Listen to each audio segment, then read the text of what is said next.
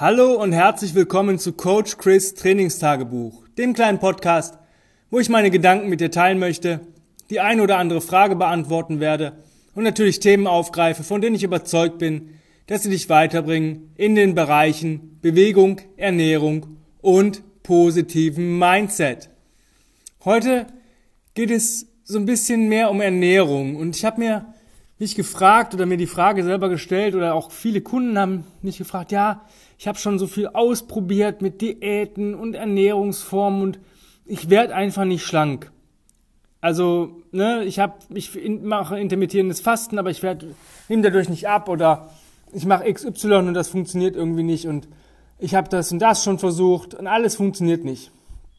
Dann denke ich mir immer, sind das die Menschen, die wirklich vielleicht dieser kleine Prozentsatz sind, wo es nicht funktioniert oder das sind nun mal auch Sachen, die sind ja auch getestet und irgendwo wissenschaftlich basiert und warum funktioniert das bei den Leuten nicht? Und ich bin der felsenfesten Überzeugung, bei sehr, sehr vielen Leuten, also bei fast allen, die Übergewicht haben, ja, dass es nicht unbedingt am Essen liegt und auch nicht am großartigen Essverhalten, weil ich kenne viele Leute, die sagen, ja, pff, ich esse eigentlich echt gesund, so ich, ich, ich snack nicht, ich hole mir kein, kein Mist und solche Geschichten. Ich äh, esse eigentlich echt gesunde Sachen sogar. Und meiner Meinung nach liegt es wirklich an zu wenig Bewegung. Ähm, wenn du zum Beispiel sagst, oh yes, ich habe heute siebeneinhalbtausend Schritte geschafft, geil, Alter, da, da, da bist du noch nicht mal mehr lebensfähig eigentlich. Ja, 10.000 Schritte ist so das absolute Minimum, was man am Tag gehen soll. Und wenn ich das halt merke, dass ich das noch nicht habe, dann lege ich halt einen Abendspaziergang ein. Also das ist ja ein Spaziergang. Ja, 20, 30 Minuten und schon hat man ein paar tausend Schritte gesammelt.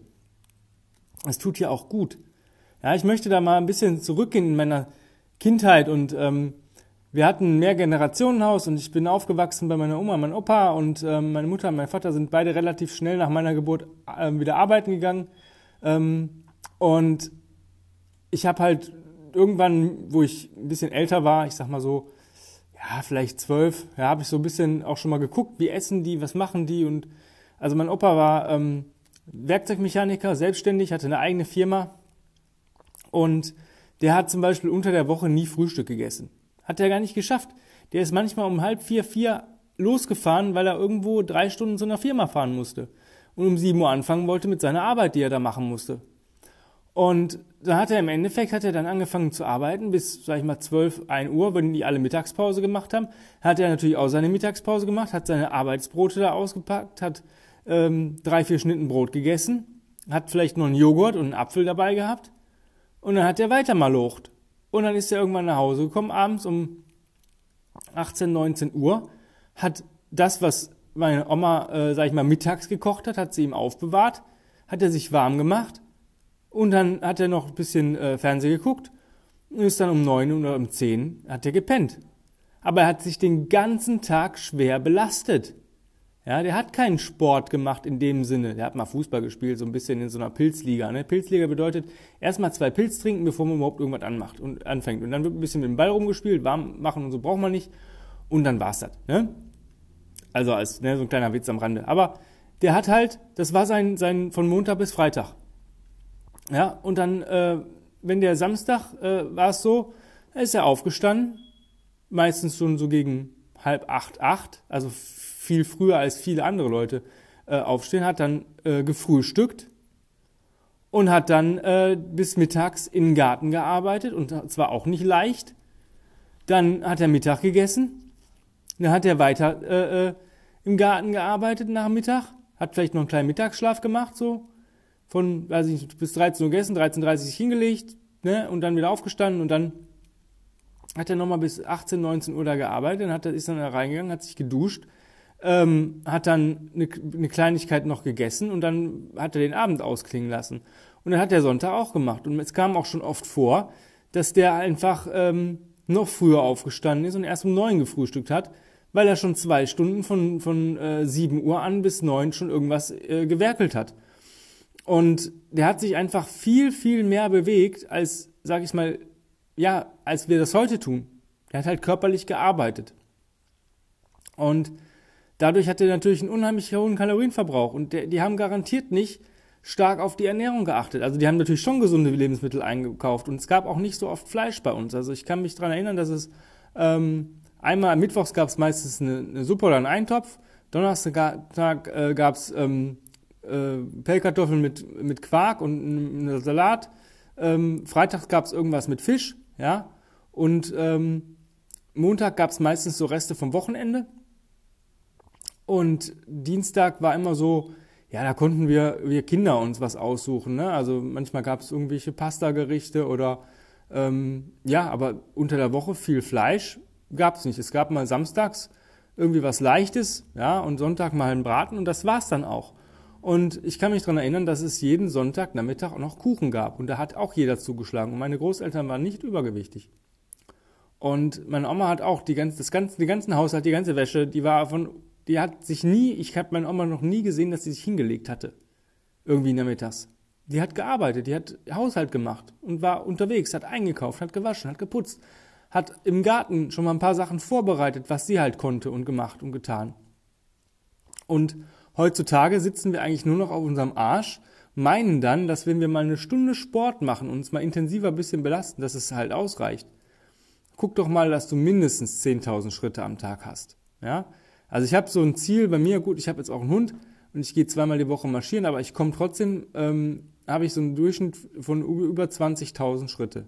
Also das Doppelte, was eigentlich so man mal haben soll. Und ich fühle mich damit gut. Und hätte ich noch mehr Zeit, würde ich noch mehr Schritte gehen. Weil Gehen ist eine natürliche Form der, des, der Bewegung. Die kann eigentlich fast jeder ausführen. Da muss man nicht viel für ähm, können. Und gerade so heutzutage, wir sind, also ich wohne relativ nah am Wald, aber ich weiß, dass jede, jede ähm, Stadt irgendwie irgendwie ein bisschen was Grünes hat. Und dann läuft man halt mal durch den Park. Aber es ist auch mal schön, vielleicht auch mal einfach zu sagen, okay, ich fahre mal in die nächsten, in, in, in eine, weiß ich, eine 20 Minuten Umkreis und irgendwie sehe mir jede Stadt an, die es da gibt und gehe da einfach mal spazieren. Ja, oder auf dem Weg äh, von der Arbeit nach Hause. Vielleicht muss ich Autobahn fahren und fahre einfach mal äh, jede Ausfahrt einmal raus, stelle mein Auto ab, gehe eine Runde spazieren, fahre wieder nach Hause. Ist auch mal schön, was Neues zu sehen. Ja, und das, wie gesagt, es liegt meistens nicht am Essen oder am Essverhalten. Klar, gibt's auch ein paar Prozent, wo ich sage, okay, die, wenn ich natürlich ganze Zeit ähm, beim Fastfood-Restaurant meiner Wahl einkaufe und dann mir Eis und Chips jeden Abend reinpfeife und mich gar nicht bewege, dann werde ich auch, ist wahrscheinlich der Hauptfaktor die Ernährung oder das Essen an sich. Aber meiner Meinung nach ist es halt die fehlende oder mangelnde Bewegung im Alltag. Es geht nicht darum, dass du jeden Tag dich bis zum ins Nirvana schießen musst und irgendwelche High äh, Intensity Training Sessions machen musst, sondern versuch doch einfach mal mehr Bewegung in deinen Alltag zu bringen. Einfach mal zu sagen, okay, jetzt habe ich täglich meine 10.000 Schritte, jetzt möchte ich nächste Woche möchte ich meine 11.000 jeden Tag haben und dann setzt du dir halt ein Goal. Und es gibt halt so geile Apps heute, die da wirklich ähm, dich auch motivieren, ähm, daran zu bleiben.